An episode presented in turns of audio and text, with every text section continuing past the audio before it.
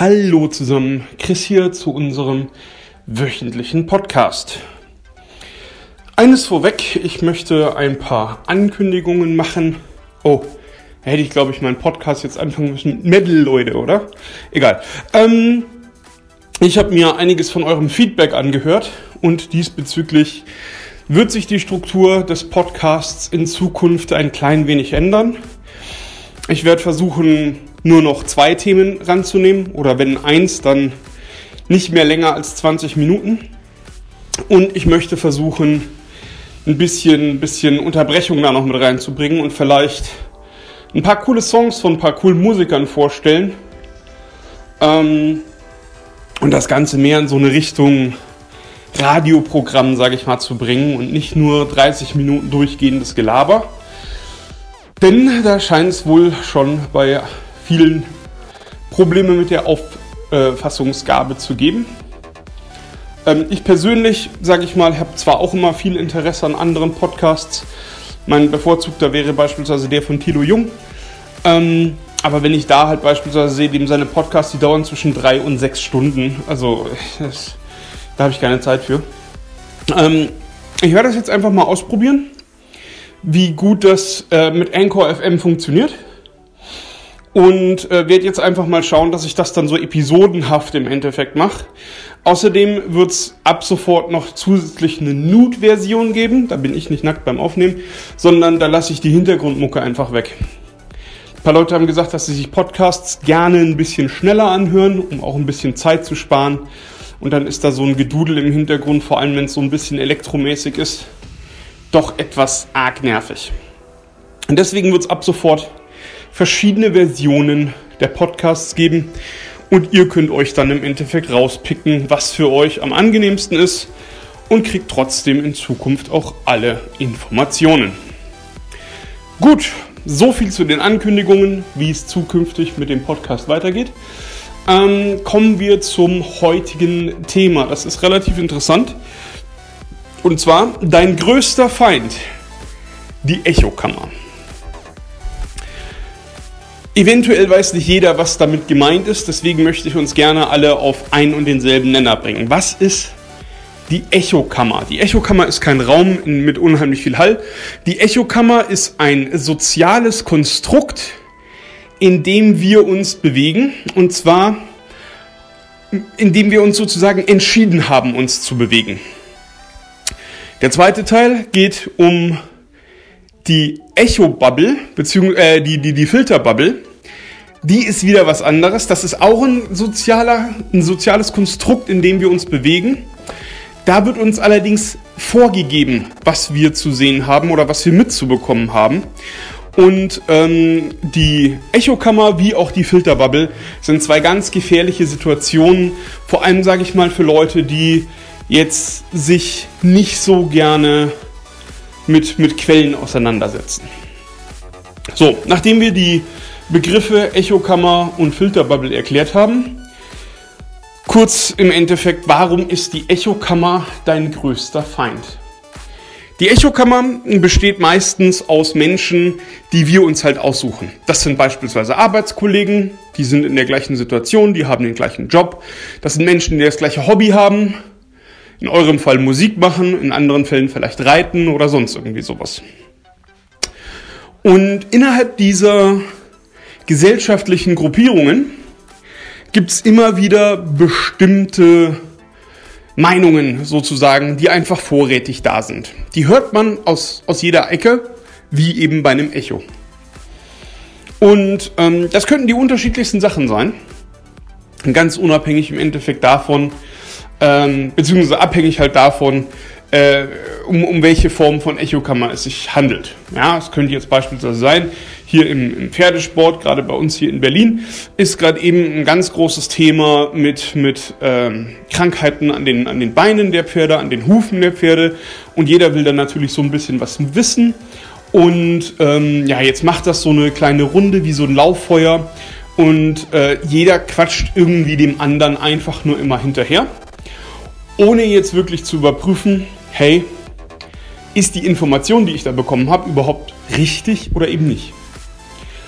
Und das gleiche große Problem sehe ich auch immer wieder, wenn ich mit Musikern zusammenarbeite.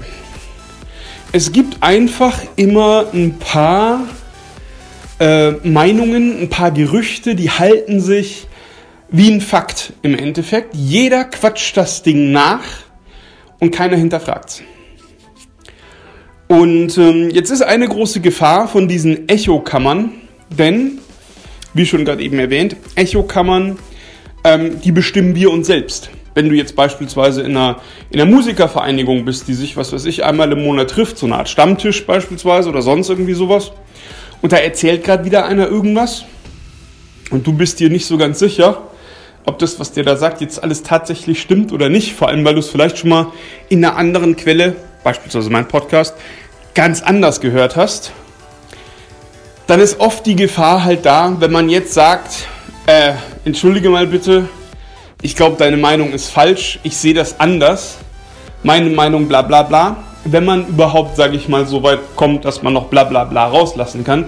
Denn meistens sind es immer so diese, in Anführungszeichen, Redelsführer, die Typen, die das Maul groß aufreißen, die da eben gerne im Mittelpunkt stehen und äh, dann eben andere gleich niederschreien und denen erst gar nicht die Chance lassen, äh, ihre Meinung kundzutun und damit natürlich auch verhindern, dass die anderen in der Versammlung eine alternative Meinung hören und dadurch natürlich auch verhindern, dass man eventuell andere Standpunkte mal diskutieren kann.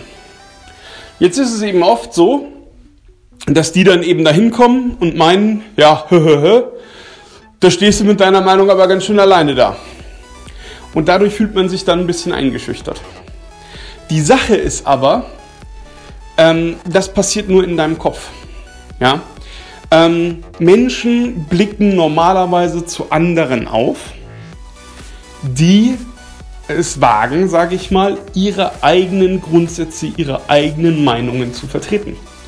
Und auch wenn da jetzt jemand in der Gruppe steht oder du dir Sorgen machst, oh mein Gott, wenn ich jetzt meine eigene Meinung kundtue, dann könnte es auf einmal sein, dass ich von drei, vier Leuten niedergeschrien werde.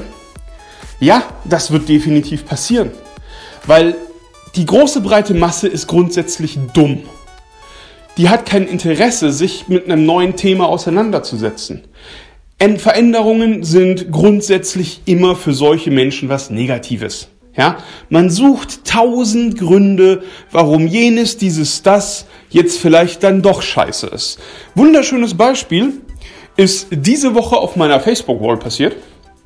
Ich habe ein Bild gepostet von einem, einem äh, Auslandsredakteur. Der hatte geschrieben, Bäckerei im Ausland, Zahlung möglich mit Google Pay, PayPal, Alipay, Amazon Pay und etliche Bezahlsysteme, die man nie gehört hat. Bezahlung beim Bäcker in Deutschland. Ja, tut uns leid. Kartenzahlung erst ab 15 Euro. Nee, auf dem 50er kann ich nicht rausgeben. Und so weiter und so fort. Was derjenige damit zeigen wollte, ist, dass wenn du in anderen Ländern unterwegs bist, der Einzelhandel sich schon darauf eingestellt hat, dass die Leute nicht mehr so viel Bock drauf haben, äh, jetzt ständig mit Kleingeld rumzukruschen, sondern du hast Leute, die verschiedene Bezahlungssysteme bevorzugen. Und der Kleinhandel oder der Einzelhandel im Ausland geht schon bereits auf die Wünsche seiner Kunden ein. Und wenn man da jetzt dann mal eben äh, Statistiken nachschaut und Umfragen erstellt, dann stellen die Betreiber der einzelnen Geschäfte tatsächlich fest, oh, der Verkauf durch äh, Bargeld, der ist enorm zurückgegangen und mittlerweile, stellenweise, liegt er schon bei nur noch 12 Prozent weil die Leute bevorzugt mit dem Handy bezahlen, mit der Kreditkarte bezahlen. Sofort kam natürlich, war natürlich Musiker, gleich wieder jemand, ja, und was ist, wenn du da jetzt einen Stromausfall hast? Ja, und ich dachte mir halt einfach nur so, ein Stromausfall.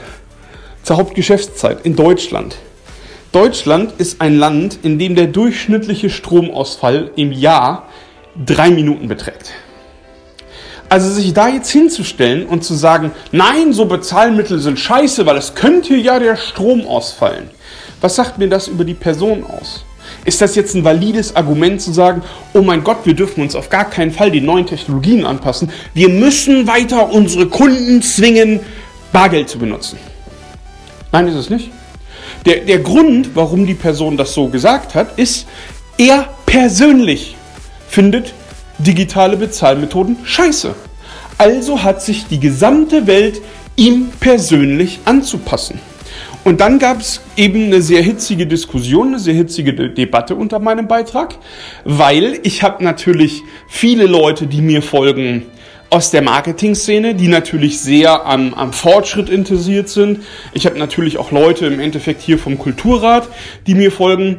Da bin ich ja im Ausschuss für eben für Digitalisierung und künstliche Intelligenz, ähm, die das eben auch sehr positiv sehen und die natürlich so eine veraltete Meinung, natürlich kam dann auch noch im äh, vergangenen Jahrtausend habe ich mich viel wohler gefühlt, Standard, ähm, kamen dann natürlich im Endeffekt zwei Lager, die da aufeinander geprallt sind. Und es wurde relativ hitzig debattiert. Was ich ein bisschen schade fand, ist, dass dann auch ein paar Beleidigungen geflogen sind. Mein Gott, aber wenn man halt nicht mehr anders kann, ne, dann muss man halt anfangen, andere Leute zu beleidigen. Fand ich nicht mehr so gut. Aber ich fand es halt schön, dass die Leute da auf einmal konfrontiert wurden und wirklich jedes ihrer schwachsinnigen Argumente, warum digitale alternative Zahlmethoden eben Sinn machen, Stück für Stück für Stück zerlegt wurden. Und wie gesagt, als dann auf einmal keine Argumente mehr dagegen übrig blieben, wurde man beleidigend und dann hieß es natürlich, ja, im alten Jahrtausend war ja eh alles viel besser.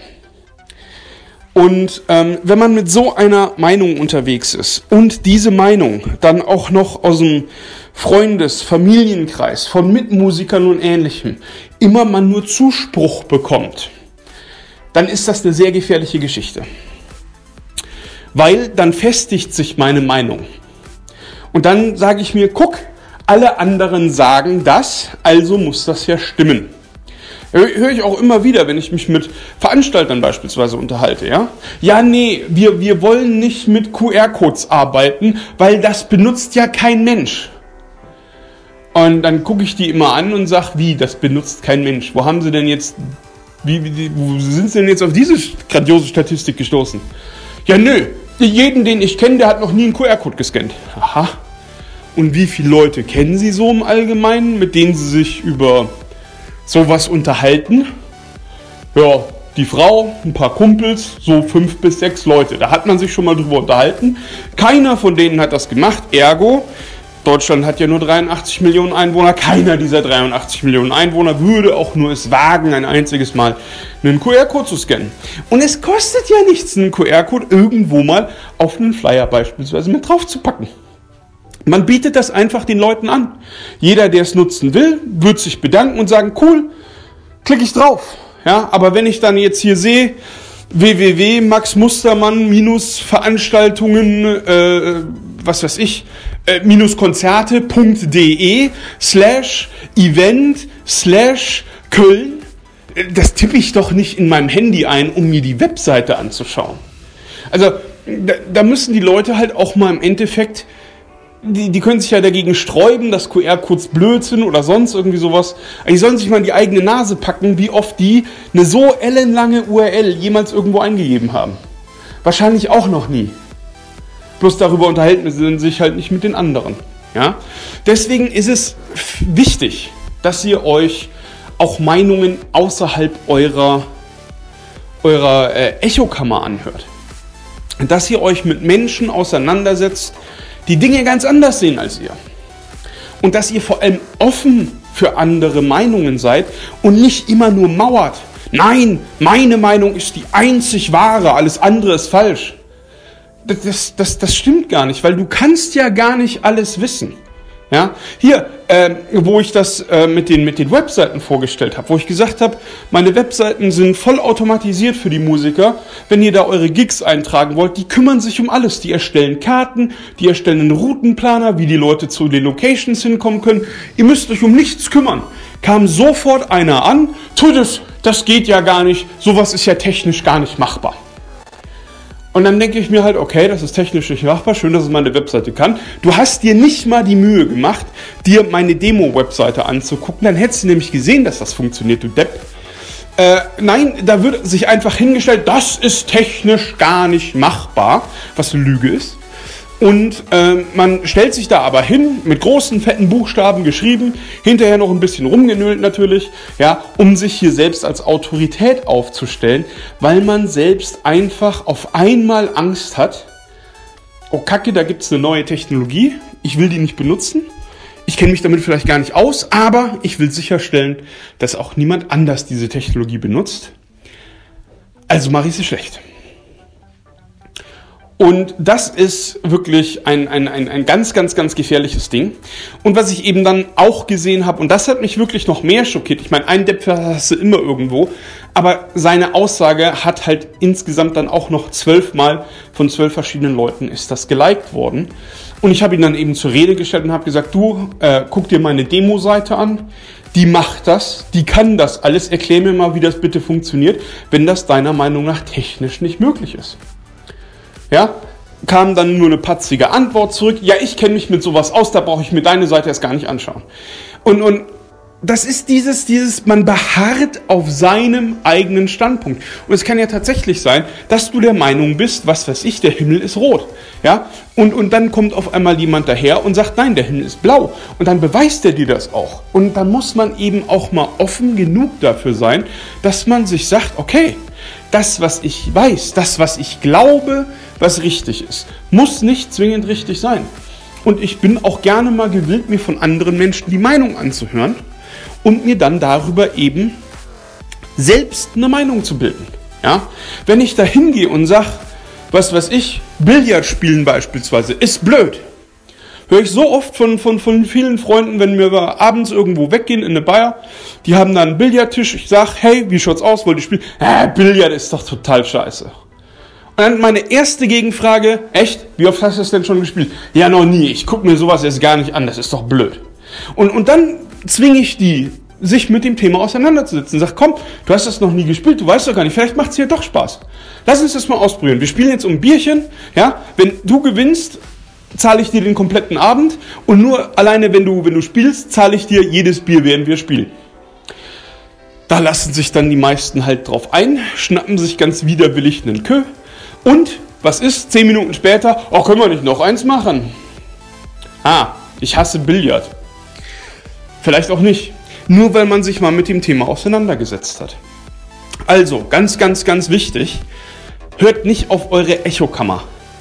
Die Echokammer sagt euch nur das, was die Menschen in eurem Umfeld an Meinungen haben und die ist meistens eben die gleiche wie ihr.